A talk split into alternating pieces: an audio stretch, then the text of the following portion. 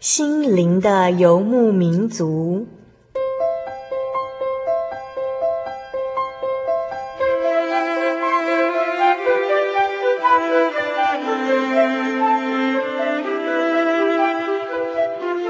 在这个谁都不管谁的后现代社会里，每个人的心灵都是游牧民族。成长的过程就是寻找的过程。每一颗漂泊的心灵，其实都在寻找生命的绿洲。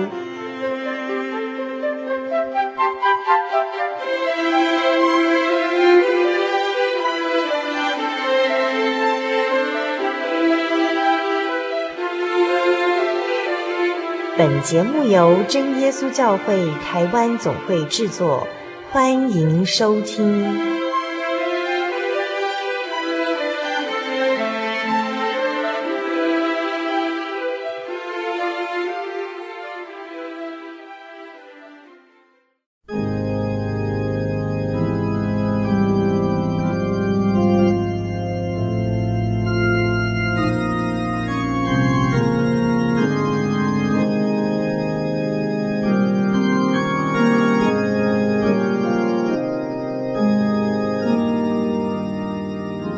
位心灵的游牧民族，在空中朋友，大家平安，我是主凡，又到了我们每周一次在空中相会的时刻了。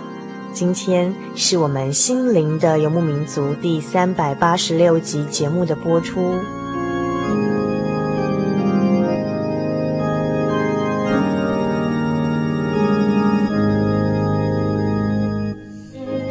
这个月号的心灵的游牧民族啊。要和您探讨的主题呢，是苦难中的欢喜者。哎，在苦难中怎么可能还欢喜呢？稍后呢，主凡就要为您邀请到一位神秘嘉宾来跟我们分享在苦难中欢喜的秘诀哦，请您千万不要走开。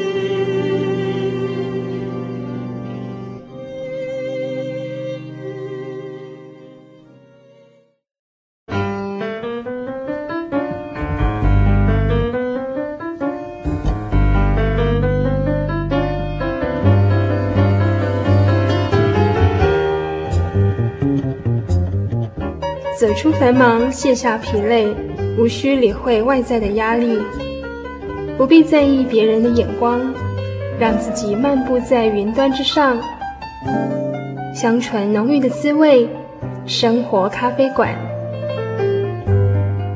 用心调味，与您共享。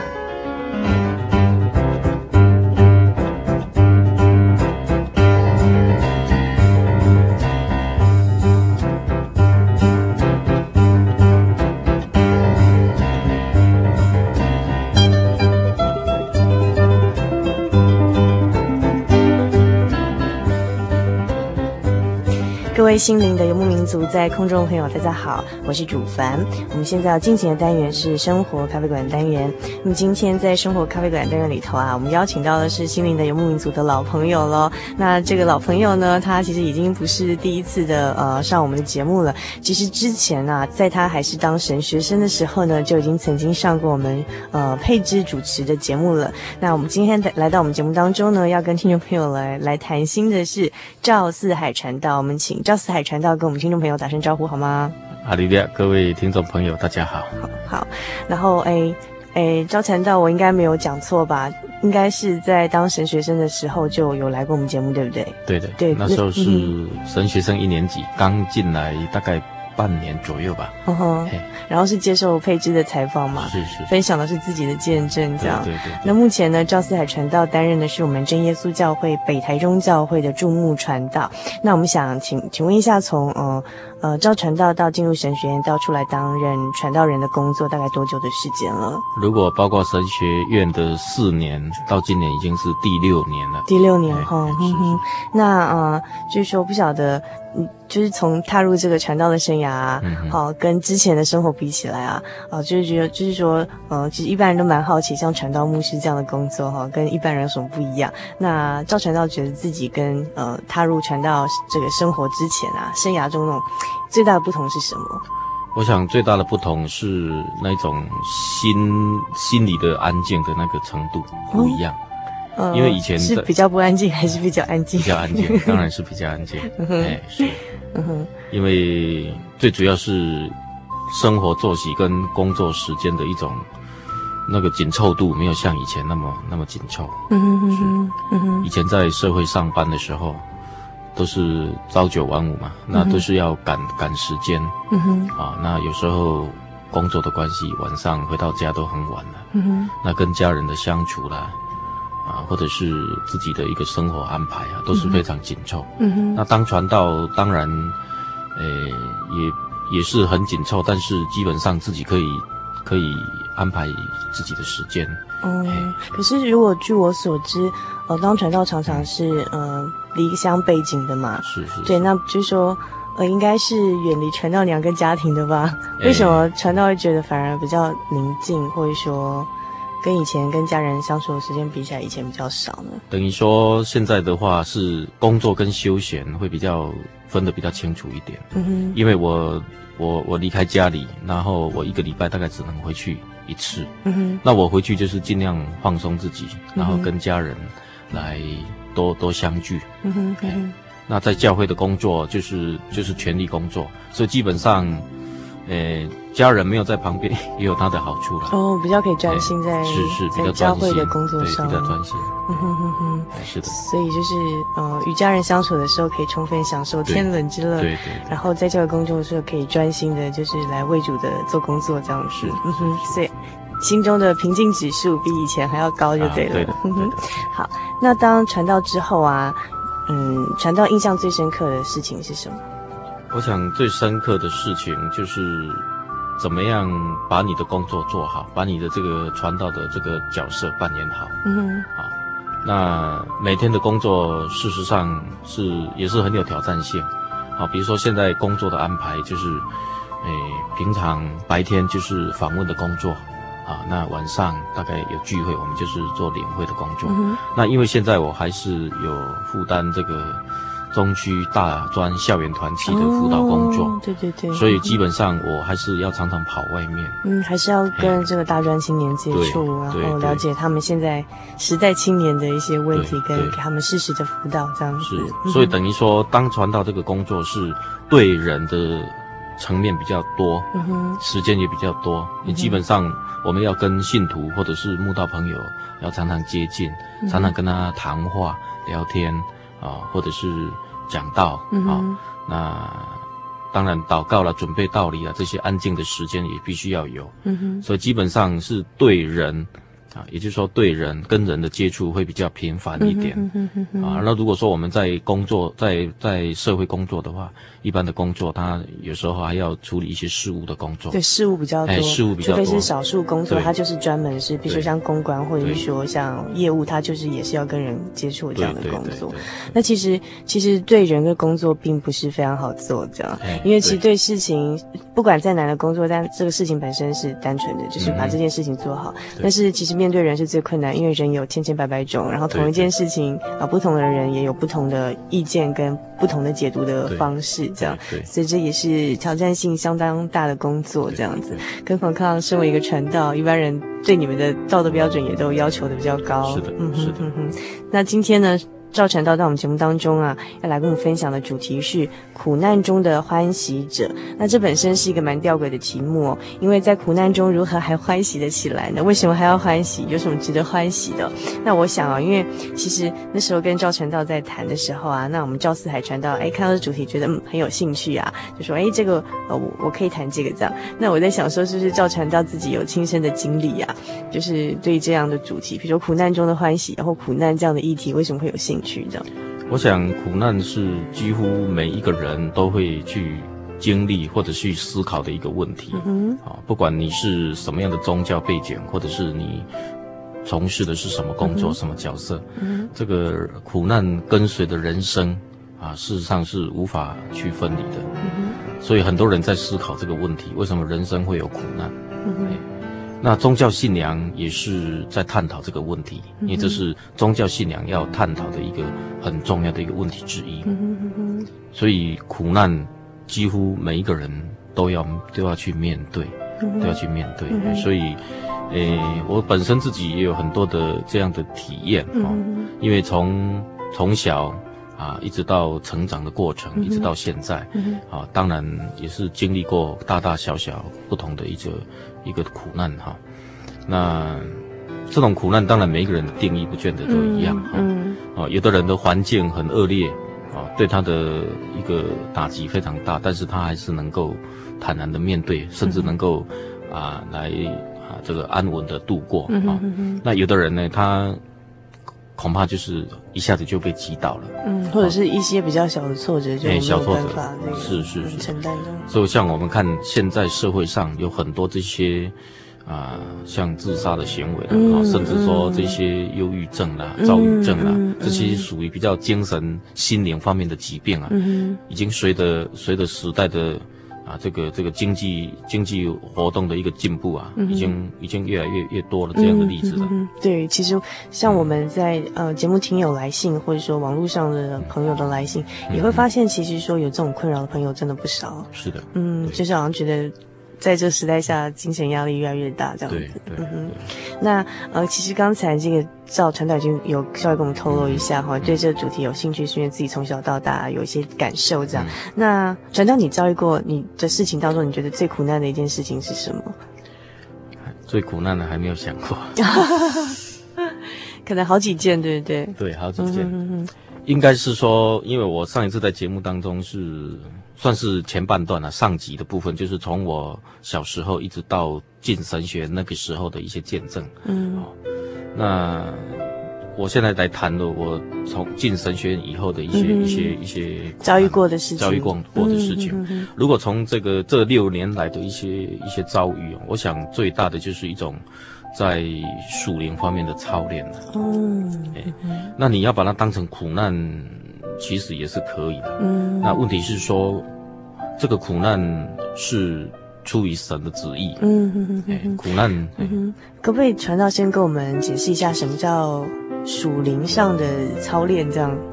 属灵上的操练，就是说属于比较精神方面的一种一种历练。嗯哼哼，因为我们所遇到的苦难，大概是分为肉体上跟心灵上的。嗯哼哼哼。啊，那么有一句话说，哀莫大于心死。嗯哼哼哼。肉体的一个一个苦难，哎，比较能够能够承担。所以圣经也有讲啊，箴言那边说啊，肉体的啊这个病痛还能够忍受。嗯。但心灵的忧伤啊。无法承担，嗯哼，好、哦，这个就是告诉我们，其实心灵的那种苦难呢、啊，往往是大于这个肉体的苦难，嗯，哎，所以有人遇到肉体的苦难，他咬咬咬紧牙关，或者是稍微忍耐，他就能够度过了，嗯，但是呢，如果心灵的那种损伤、那种打击，事实上，有时候是一辈子没有办法。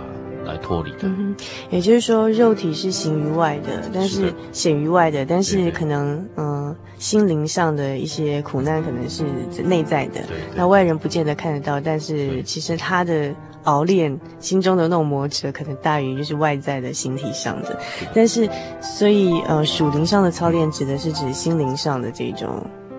忧伤啊，忧伤大气，嗯哼，那嗯，赵传道刚刚说近六年就是有一些经验，是哪些经验是呃可以跟听众朋友分享的呢？因为在神学院有三年的时间，就是要在课堂上上课。嗯哼。那第四年是到外头教会，啊，到全国各地的教会啊，去那边做实习的工作。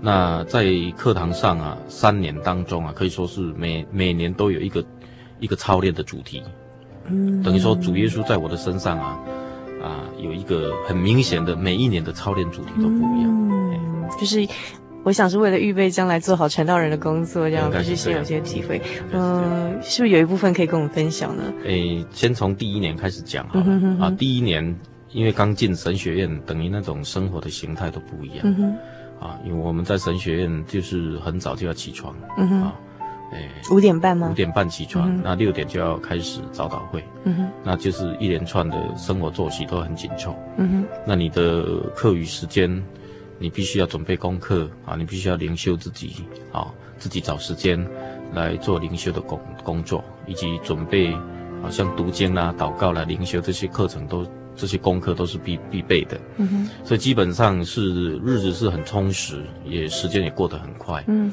啊，那但是第一年当中，最主要是因为刚离开家庭，啊，跟我太太跟家人离开，所以基本上是我跟我太太之间那一种，应该算是不适应吗？不适应，生活上的比较不适应，嗯，因为他突然，就他来讲，突然先生。离开他了，嗯哼，等于说两个礼拜、一个礼拜才能够见见见一次面，是，所以对他来讲也是一个操练，那对我来讲也是一个操练，嗯哼，因为我的操练是说，我啊，我会顾虑到他们的的的的处境，嗯哼，我常常会为他们担心，嗯哼哼，所以我的操练就是我的担心，那他的他的操练就是说他。呃，先生不在他旁边，嗯，对，就是就是，所以其实那种并不是说实际上发生了什么大事情，而是那种心中那种牵挂，对对方对家庭的那种牵挂没办法放下来。后来这个赵传道是怎么样，就是克服掉这个这个操练？我记得刚开始那几个月哈，真的是很难度过。嗯，其实我虽然不在他旁边，但是我变成一种牵挂。嗯哼，那我必须要，呃。放在祷告当中，嗯，有很多事情我没有办法及时给他帮忙，嗯，那变成说我我只好放在祷告当中，嗯，好，那这也是一种信心的考验，嗯，好，因为当初要要进神学院要当传道这一条路，事实上太太也是很很甘心乐意，嗯，好，但是人毕竟软弱，有时候面对现现实的一个状况，有时候会软弱下来，啊，那这个时候就是要要彼此来鼓励，多多鼓励，那对主耶稣有信心。那一周，那那时候的下的祷告的功夫比较比较深了，嗯，比较深。嗯，一年级就是。一年级的时候，哦，我想也是因为就是这种哈牵挂，重要他人的这种心，对，让我们开始学习哦，就是在我们无助没有办法去克服的，就是手不能去帮忙的地方，对，就是我们就是只好请主耶稣出来，就是把他全然的交托在呃神的手上，所以这个时候。呃，祷告的那种心，还有一交托的心，就慢慢的学习到这一点，所以这是第一年的功课，这样。是是。那第二年呢？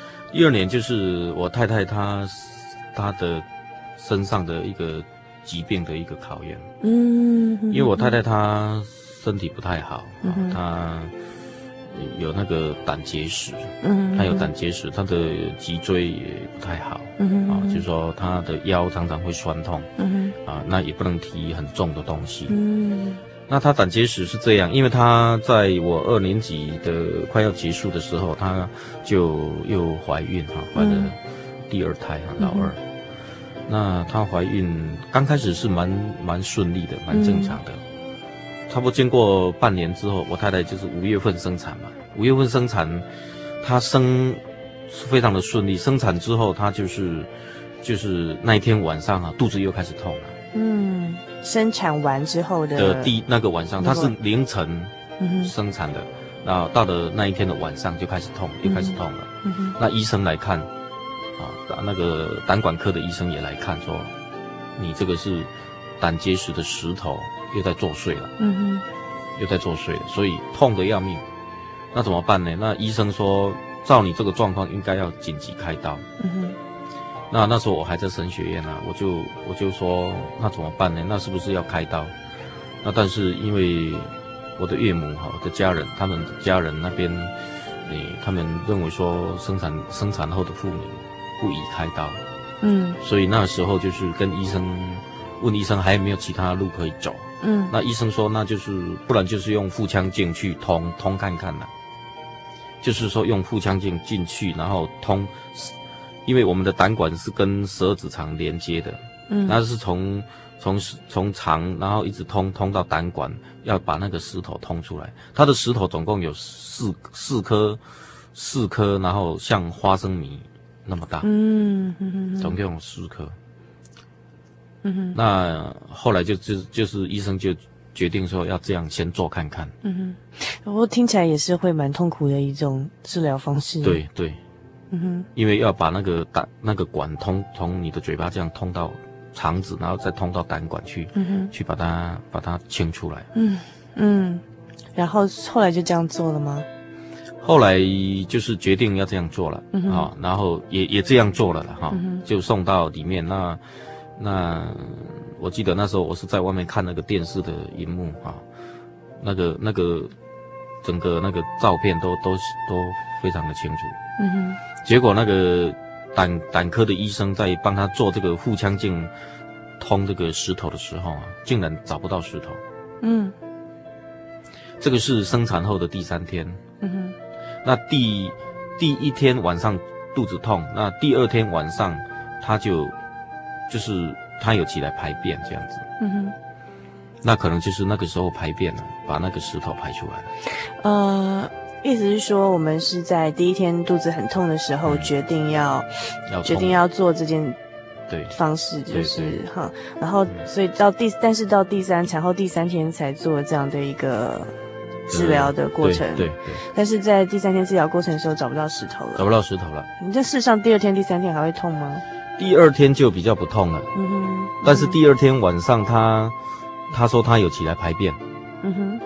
他非常的清楚，他说他那一天晚上就排便了。嗯哼。那排便之后，他隔天的早上就是做这个腹腔镜的这个这个处理。嗯哼哼。结果医生就找不到石头了。那之后还有再疼痛过吗？就不再痛了，完全就没有了。嗯。那因为那个胆管科的医生啊，他就。他就说：“你这个已经没有石头了，你不用手术了。”那医医生没有觉得很奇怪？他也是觉得很奇怪，为什么会突然不见？对，他也是觉得很奇怪。嗯、然后他就说：“那既然这样啊，你们可以出院了，因为自然生产的话，第三天就可以出院了，没什么问题就出院了。”嗯。那要办出院的时候，就是那个诊断他的第一个医生哈，第一个医生他他就有一点不太不太不太放心。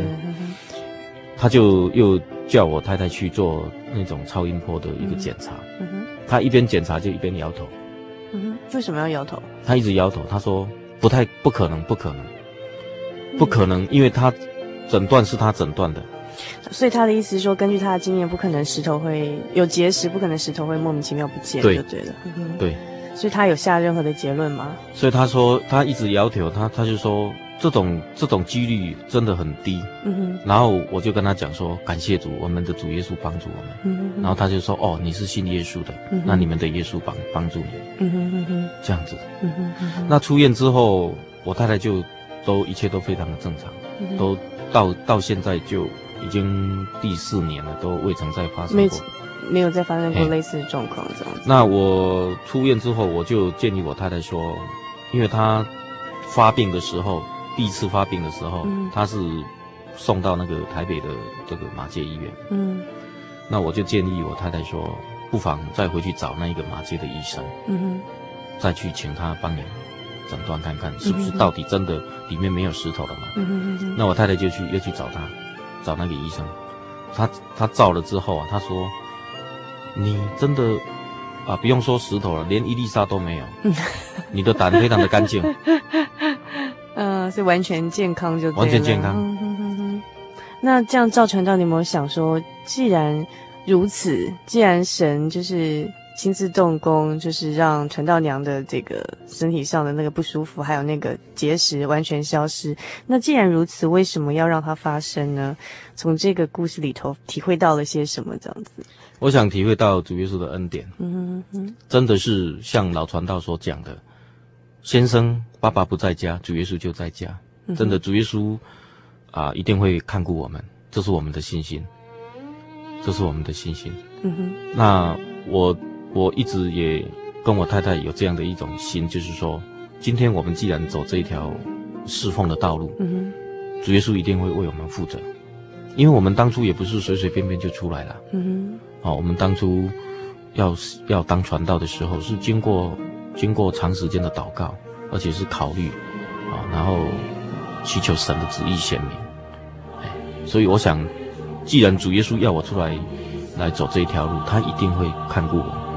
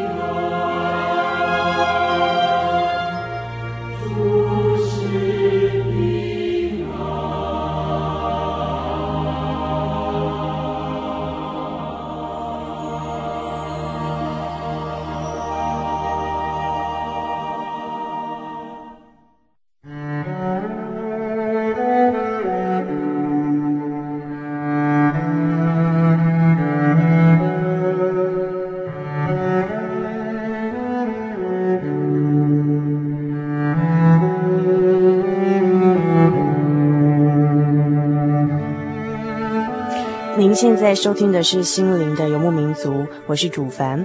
我们现在进行的是生活咖啡馆的单元。那么今天在这单元里头，来到我们节目当中呢，要跟我们谈心的是赵四海传道。他目前是担任我们真耶稣教会北台中教会的注目传道。那今天赵传道跟我们分享的主题是苦难中的欢喜者。那他从就是他进入神学院之后，每年呢都有不同的这种。功课要学习，那神其实借由这些呃看起来像是苦难中的事情，确实要我们学习如何在苦难中呃交托给神，因为一切的难处神神会帮我们担当。虽然爸爸先生不在家，但是主耶稣在家。那之后呢，传道是不是还有其他的经历？就是先生当传道之后，就是呃从神学院毕业之后。是不是还有其他的例子？哎，我三刚刚讲的是三年级的上半部哦，还有三，所以三年级还有下半部就对了哦。我先讲这个下下半部哈，这是我自己的本身发生在我身上，也是肉体上的操练。嗯哼嗯哼。因为那时候我们都会有上体育课，嗯哼，那都会打篮球，嗯哼。那其实以我那时候三十八岁的一个高龄去打篮球，实在是基本上算是蛮危险的一个一个运动。那因为可能自己还认为自己体力还够，所以跟年轻的那些同学一起打球。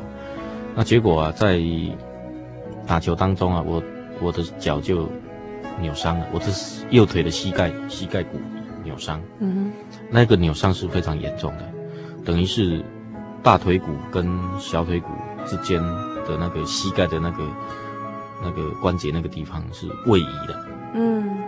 位移的，啊，嗯哼哼哼，那位移之后啊，就是非常痛。嗯哼，我受伤那个时候真的是倒在地上啊，痛了五分钟。嗯哼，从来没有那么痛过。后来，当然就是治疗了。嗯哼。哦，治疗就是差不多治疗两个月。嗯哼。那治疗两个月，那时候已经快要实习了，实习就是要站讲台了。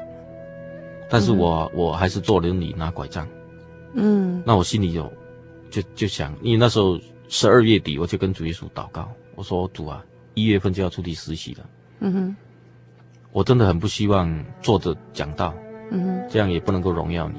嗯哼，好，当然信徒一定会，一定可以体谅我，嗯哼，好，但是我我觉得，既然要为你工作，为你传福音，主啊，求你让我能够站在讲台，嗯、跟一般人一样，能够站着讲道，嗯哼，因为那时候医生医生的治疗啊，当然也是恢复很快，但是，诶，这个这个还是要一段时间哈，没有那么没有那么快就完全恢复啊，那时候还不能够站。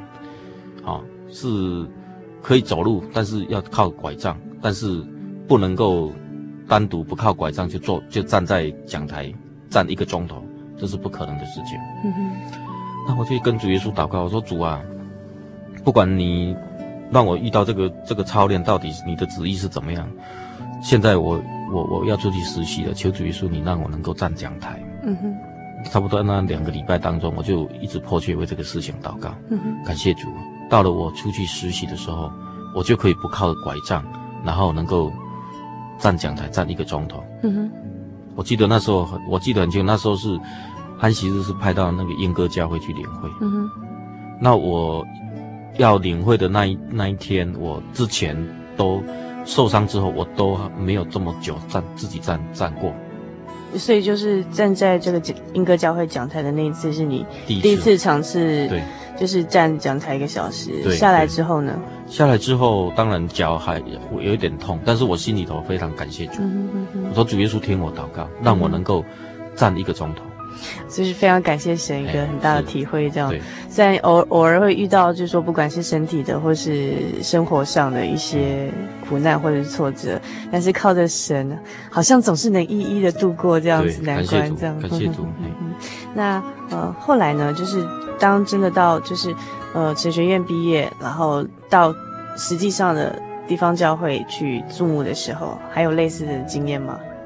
我想注目之后就是啊，牧会工作的一些考验呢、啊，因为呃，养兵千日，用在一时嘛，哈、就是我我读神学院目的就是要出来当传道啊，那这个工作基本上我很喜欢。啊，我我我也不把把它当成是一个工作，而是一种生活的一部分，信仰的一部分，就是一种全全身、全职、全心的一个一个侍奉。那有了这样的一个心态啊，之后呢，就比较能够面对一些生活上的一些一些挫折跟挑战。我记得刚出来是挫折感最最重的时候。嗯。当然，今天我们是在谈患难中的喜乐哈。嗯、那。我常常告诉我自己的，我如果遇到一些工作上的挫折，啊，我们应该是要认为这是理所当然的，嗯，啊，因为生活上的点点滴滴都是神在操练我们，嗯，那让我们在这种操练当中来做灵性的一种进步跟增长，嗯，因为当传道人，事实上传道也有他软弱的时候了，嗯，啊，因为传道还是有家庭。啊、哦，还是有个人的情绪，嗯，啊、哦，自己的啊心理跟生理的状况，嗯、这个通通要去要去克服。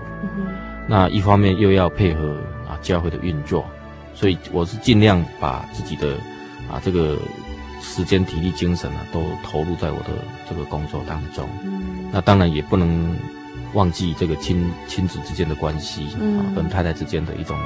感情的交流哈，所以基本上变成说要做一个很很均均匀的一种一种调整。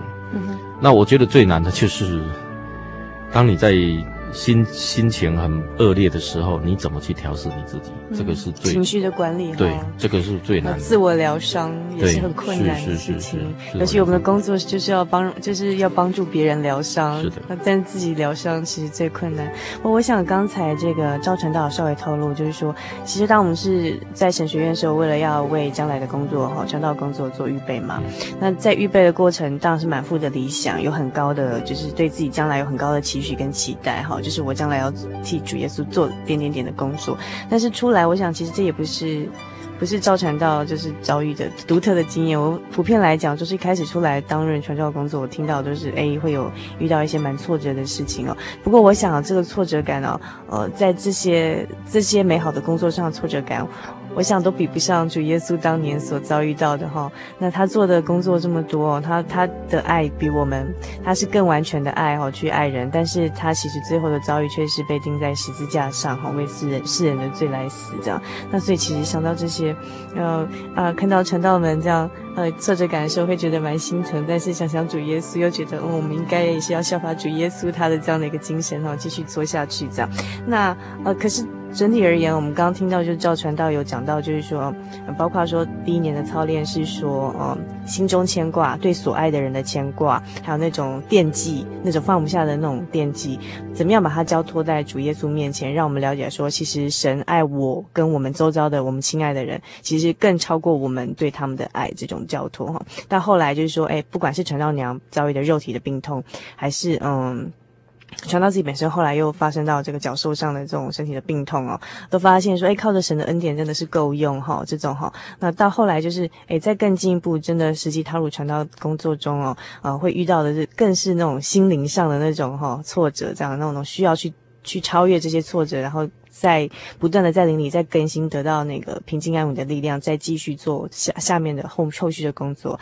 那从这些这样态度来看，我们看就是说，其实呃，基督徒在面对苦难的那种痛苦指数，跟一般人是完全没有两样的。但是呢，基督徒在面对苦难的时候的态度，还有我们可以得到的帮助，应该是有不同的。那究竟它是有什么样的不同呢？我想最主要还是信仰给他的力量。嗯哼哼哼，因为。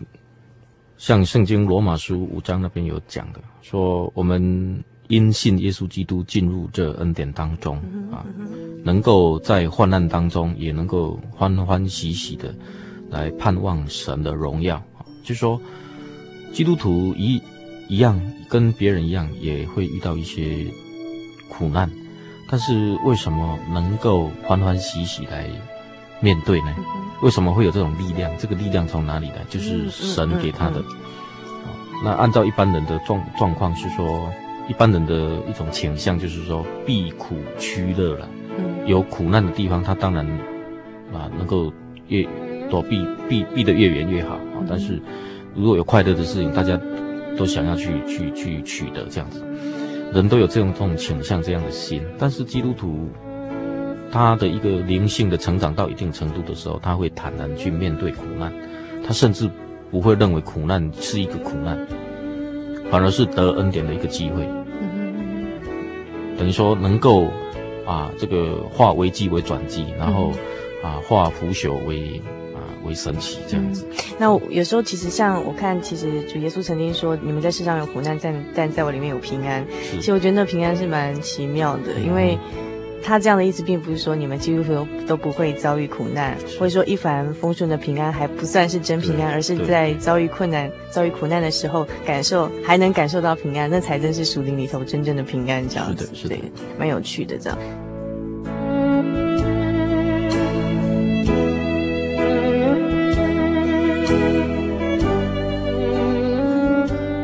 像。以传到自己自身的经历哦，再回头来看生命中这么多人物啊，有哪些人物就是是在苦难中仍然欢喜，然后是让赵传道觉得很心仪或是印象很深刻的？我想首推保罗。嗯哼哼哼。保罗他是一个传道人。嗯哼哼。那他写了一一个喜乐的啊这个书信，就是腓立比书。嗯哼。那腓立比书它里面是充满着喜乐的这些啊字眼啊颂赞啊荣耀啦。那如果我们了解他当时候是在什么背景之下所写的，我们就你是说保罗？哦、保罗保罗的书信，哎、嗯，他菲利比书是在被关大关在罗马监狱的时候写的。嗯哼，意思就是说，保罗虽然在关在监狱这种，应该一般人讲说是最苦难的情况，更何况说他们有犯罪嘛，哈。对。哦，那这种情况被下到监牢里头，还写出那种喜乐的书信，其实是蛮吊诡的一件事情。赵传道师可以给我们再做呃保罗他当时的状况一个更详细的介绍呢？保罗他当时候是为主耶稣的缘故，他传福音啊，因为那时候受到政治力的一些压迫，嗯，所以他被关到监牢。但是他在监牢里面呢、啊，他却是依然保保持他的喜乐。嗯哼，他不但喜自己喜乐，他也勉励当时候的基督徒要喜乐。嗯哼，因为当时候基督徒说实在也不好过，嗯，那时候是处在啊这个信仰逼迫的时期。嗯，啊，所以保罗就写信呢来勉励他们说要靠主常常喜乐。嗯哼，那这种靠主常常喜乐不是说啊喊口号而已。嗯因为保罗他当时候的处境就是在苦难当中，嗯，但是他苦难当中他还能够去安慰别人，嗯，那表示说这个喜乐的力量在他心里，喜乐的这个啊这个源头已经在他里面里面的产生力量了，所以他说你们要靠主常常喜乐，我再说你们要喜乐，他不断的强调喜乐，那当然他这种喜乐也不是没有。原因的不是没有因由的哈，就说他是靠主大大喜乐，等于说他有了主耶稣，靠着主耶稣，他就能够在苦难当中变成有喜乐，这就是信良，就是主耶稣给他的一个力量。那刚刚罗马书也有提到说，为什么基督徒能够来面对苦难的时候还有喜乐呢？啊在罗马书五章那边有提到说，因为患难生忍耐，嗯，啊，忍耐生老练，老练生盼望，盼望不至于羞耻，嗯，等于保罗他在讲这一段，怎么样能够坦然面对当苦难当中还能够有喜乐，他是相当有有节奏的，嗯哼，有次序的，嗯哼，他把这些苦难。当中有喜乐的因由，讲得非常的清楚，嗯哼，不是凭空想象，也不是，也不是没有凭借的啦。嗯，也听得出来是保罗亲身经历，才知道说你在呃患难中之后就生忍耐，忍耐之后就老练，老练之后还能有盼望，对，这才是真正的在主里面患难中仍然有平安这样子。对对。关于刚才这个，嗯，赵传道介绍到保罗所说的这个患难中所所这个心里面的这种产生的这种节奏，到底是怎么一回事？这样？诶，患难能够生忍耐，是因为患难临到一个人呢，他有一体两面的影响。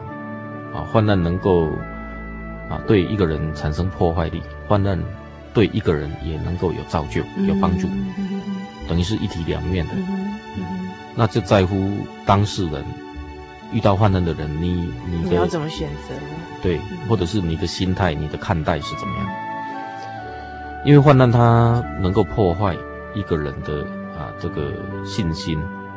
像我们如果从圣经来归纳的话，患难会让一个人胆怯。嗯哼。因为人遇到患难，第一个反应就是会害怕。嗯嗯。害怕，因为他觉得自己力量有限。嗯。那圣经说，你在患难的时候不可以胆怯，如果胆怯，你的力量就微小。嗯，因为患难最最需要的就是要有力量来面对。如果你还胆怯的话，那你当然就没有力量，你你就更更糟糕了。所以圣经以赛亚书三十章十五节告诉我们说，得力在乎平静安稳。等于说，我们遇到患难，第一个反应就是要先稳住自己的心境。嗯，啊，这个脚步要站稳啊。因为患难虽然有破坏力，但是患难也能够帮助一个人，就像刚刚讲的说，能够化化危机为转机。嗯，那患难对一个人的破坏力的第二点就是说，会让一个人对你的信仰、对你的所拜的神会怀疑而失去信心。嗯，因为我们拜神就是要寻求一个依靠的力量。那他一般人的一个状况就是说，当我遇到患难的时候。有可能他会转化成对这位神的一个一个怀疑。嗯，神啊，你不是说你是赐平安的神吗？为什么会遭遇这些啊？为什么会啊？那既然这样的话，神为什么还要允许让人有遭遇患难？就既然人可能在患难中会失去对神的信心，我想这是信心的考验啊，神也也在考验我们的信心呢、啊。雅各书那边有说说，落在百般的试炼当中，啊，都要以为大喜的，啊，因为我们经过忍耐啊这个考验之后呢，我们就能够让我们的信心更进一层楼。神在神会借着我们生活。的点点滴滴来考验我们的信心，为了要让我们更长进。是的，嗯哼，但是患难也有造就性啊！啊，患难对我们人有一些造就哈。提出几点啊，第一就是说，它能够让我们看清自己的软弱了。嗯哼，我们人常常如果在顺利的环境当中，会以为自己很强，嗯，自己很行。你看我，我样样事情都处理得很好。啊，我什么事情都我都自己能够排解这样子，嗯、但是神不要我们这样的自高自傲，哎，那我现在要讲的就是说，患难也可以引导一个人啊来亲近神，嗯，有时候我们是离神太远了，嗯，但是我们没有感觉到，好像说很顺利，以为这样就是主耶稣认同，嗯哼，但是有时候。主耶稣就是让你遇到一些事情，然后呢，提醒你，哎，你很久没有灵修了哦，你很久没有祷告了，你很久没有聚会了，这样子。所以患难有时候会催逼一个人来亲近神。那患难也可以让人呢来学习忍耐而顺从。在圣经希伯来书五章第七节开始有记载主耶稣的榜样。主耶稣他在世上的时候，他是带着肉体的啊。那他面对的是神天父真神给他的十字架的苦刑。那他也曾经祈求天父真神让这个苦刑能够离开他。他祷告说：“若是可行，叫这苦杯离开我，但是不要照我的意思，要照天父真神的旨意。”所以希伯来书五章这边就讲到说，因为他的苦难所受的苦难而学习顺从。有时候我们就是要经历一些苦难，我们忍耐过了，我们就知道顺服神、顺从神的带领的一种一种价值。嗯。有时候是苦难才能够让我们学习到的。嗯。患难的另外一个帮助就是让我们能够学习神的话。而从神的话当中啊，来得到益处，就像诗篇一百一十九篇六十七节那边所说的：“说我为受苦以先走迷了路，现在却遵守你的话。”七十一节那边说：“我受苦是与我有益，为要使我学习你的律例，在苦难当中从神的话获取益处。”这就是一种。超越苦难的智慧，神的话能够提供给我们这样的智慧来面对苦难，来超越苦难。所以苦难对我们真的有很多的造就啊。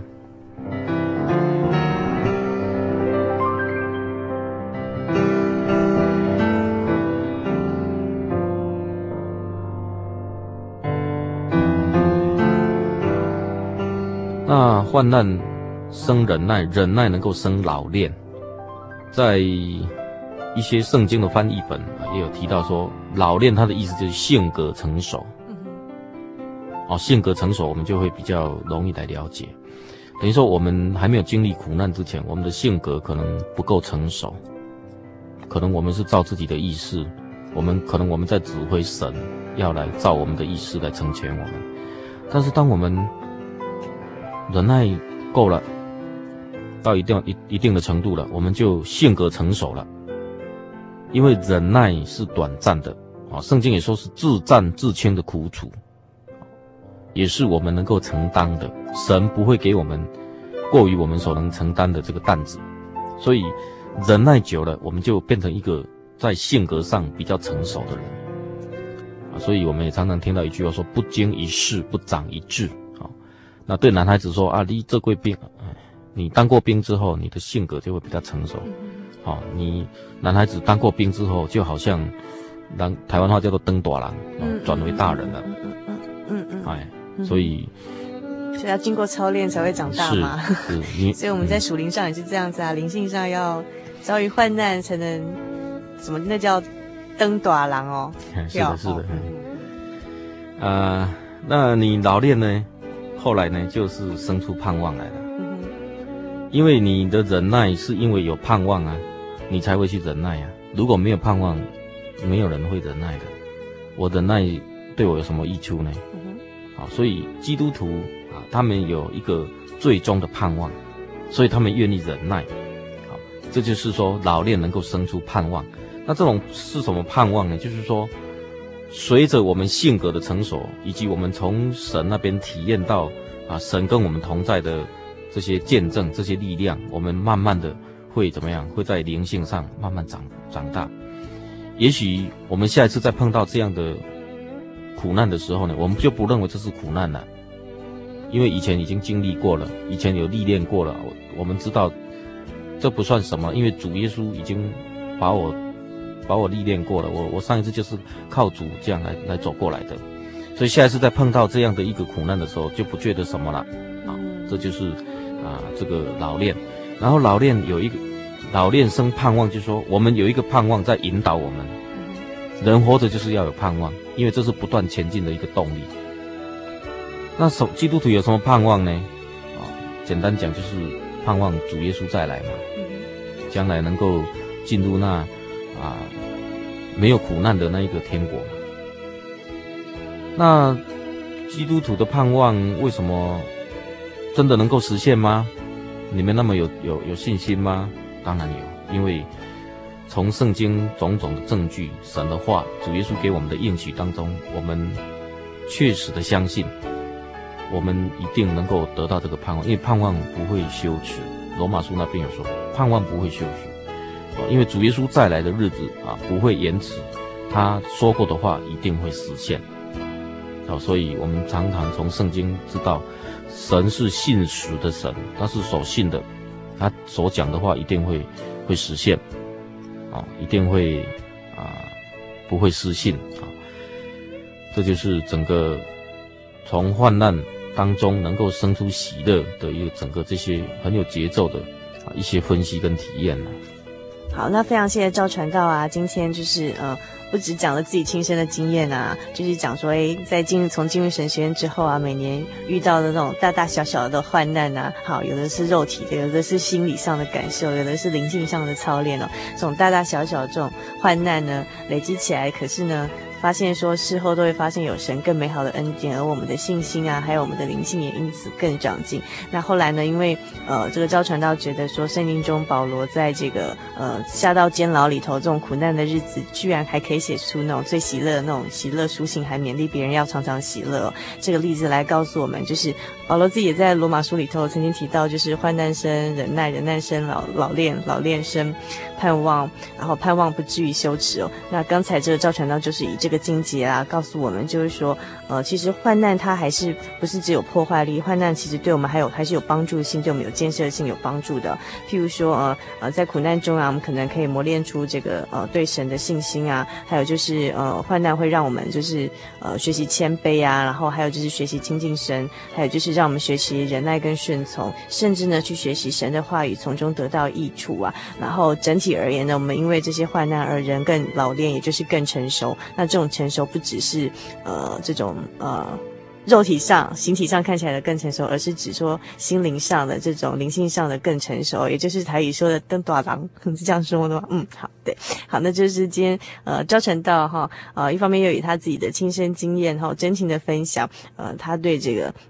患难中如何变成一个欢喜者？哈，是因为有基督的这个呃爱在我们身边伴随，还有我们对神的信心哈，所以在苦难中仍然还是可以做个快乐的欢喜者。那所以我们今天非常谢谢赵传道对我们所说的这些分享啊。那如果您喜欢我们今天这期节目，或者是说您周遭朋友中啊，你觉得他们正在遭遇这种患难，但是却不知道如何在患难中喜乐啊，诶，您可以来跟我们索取这集的节目卡带寄给他这样子。好，我们呃来信可以寄到我们的台中邮政六十六。至二十一号信箱，传真号码零四二二四三六九六八，著名心灵的游牧民族节目收来索取我们这一集的节目卡带，或者呢，也欢迎您参加我们的圣经函授课程。那么在我们这个单元结束之前，是不是请赵传道以最后简短的一句话跟我们听众朋友做分享？特别是尤其在我们听众朋友当中，他现在正处在这个患难中，不晓得该怎么快乐欢喜的。我想，我们最重要的就是说，在患难当中要寻求一个帮助的、依靠的一个力量。那这个力量，这个依靠，就是我们这一位天上的真神主耶稣基督。因为从很多人的见证当中，他们都是啊，能够体会到主耶稣给他们的爱。啊，圣经说，神将圣灵浇灌在我们身上，就是将他的爱赏赐给我们。所以，希望各位听众朋友，当你有患难，啊，你要寻求帮助的力量的时候，我们给你推荐这一位主耶稣基督，他真的要做我们的朋友，啊，他会做我们患难中随时的帮助。希望你能够啊踏出脚步，拿出信心来，来寻求这一位主耶稣基督要给我们全人类的爱。阿门。好，非常谢谢赵传道今天给我们的真情分享，也希望有以后有机会，呃，我们的四海传道，不论这个传道生涯到呃四海，都来上我们这个心灵的游牧民族节目，来跟我们的听众朋友做更多其他的分享，好吗？好，好，好，感谢。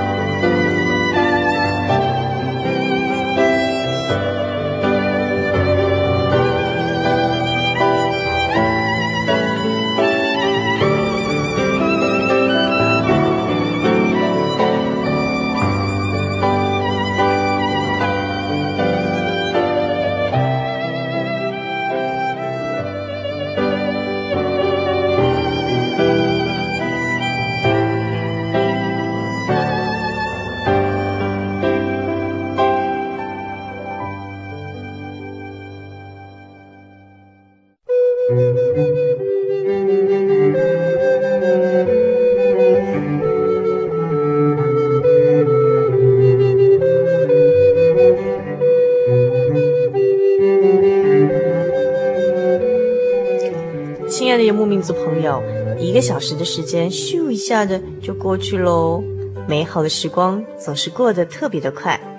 如果您有任何的圣经问题想要和我们讨论，或者想要参加圣经函授课程，或是喜欢今天的节目内容，请来信给主凡和我们其他的听友一起来分享您的心情。也欢迎您来信索取今天的节目卡带。来信请寄到台中邮政六十六至二十一号信箱，传真号码零四二二四三六九六八，或者 email 到 host h o s t 小老鼠 j o y 点 o r g 点 t w。最后，主凡要和您共勉的圣经经节是《腓立比书》第四章第十节：“我靠主大大的喜乐。”祝福您今晚有个好梦，我们下个星期再见喽。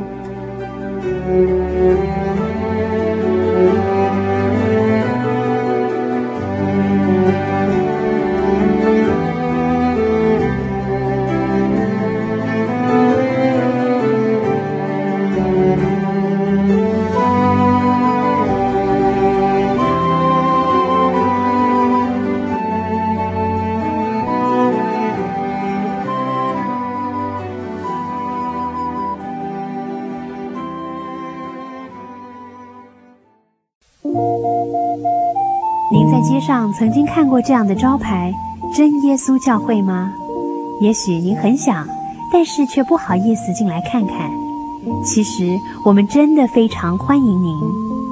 下次当您在路过真耶稣教会时，欢迎您进来与我们同享神的恩典。真耶稣教会，台中邮政六十六至二十一信箱，欢迎来信，愿您平安。我对圣经的道理好有兴趣哦，可是又不知道怎么入门哎。你可以参加圣经函授课程啊！真的啊？那怎么报名？只要写下姓名、电话、地址，寄到台中邮政六十六支二十一号信箱，很快的，你就会收到第一课的课程了。赶快去寄吧。嗯。圣经函授课程能循序渐进地引导您更了解耶稣基督的福音，得到生命的滋润和来自信仰的力量。本课程完全免费，欢迎来信台中邮政六十六之二十一号信箱，请注明参加函授课程。愿神祝福您。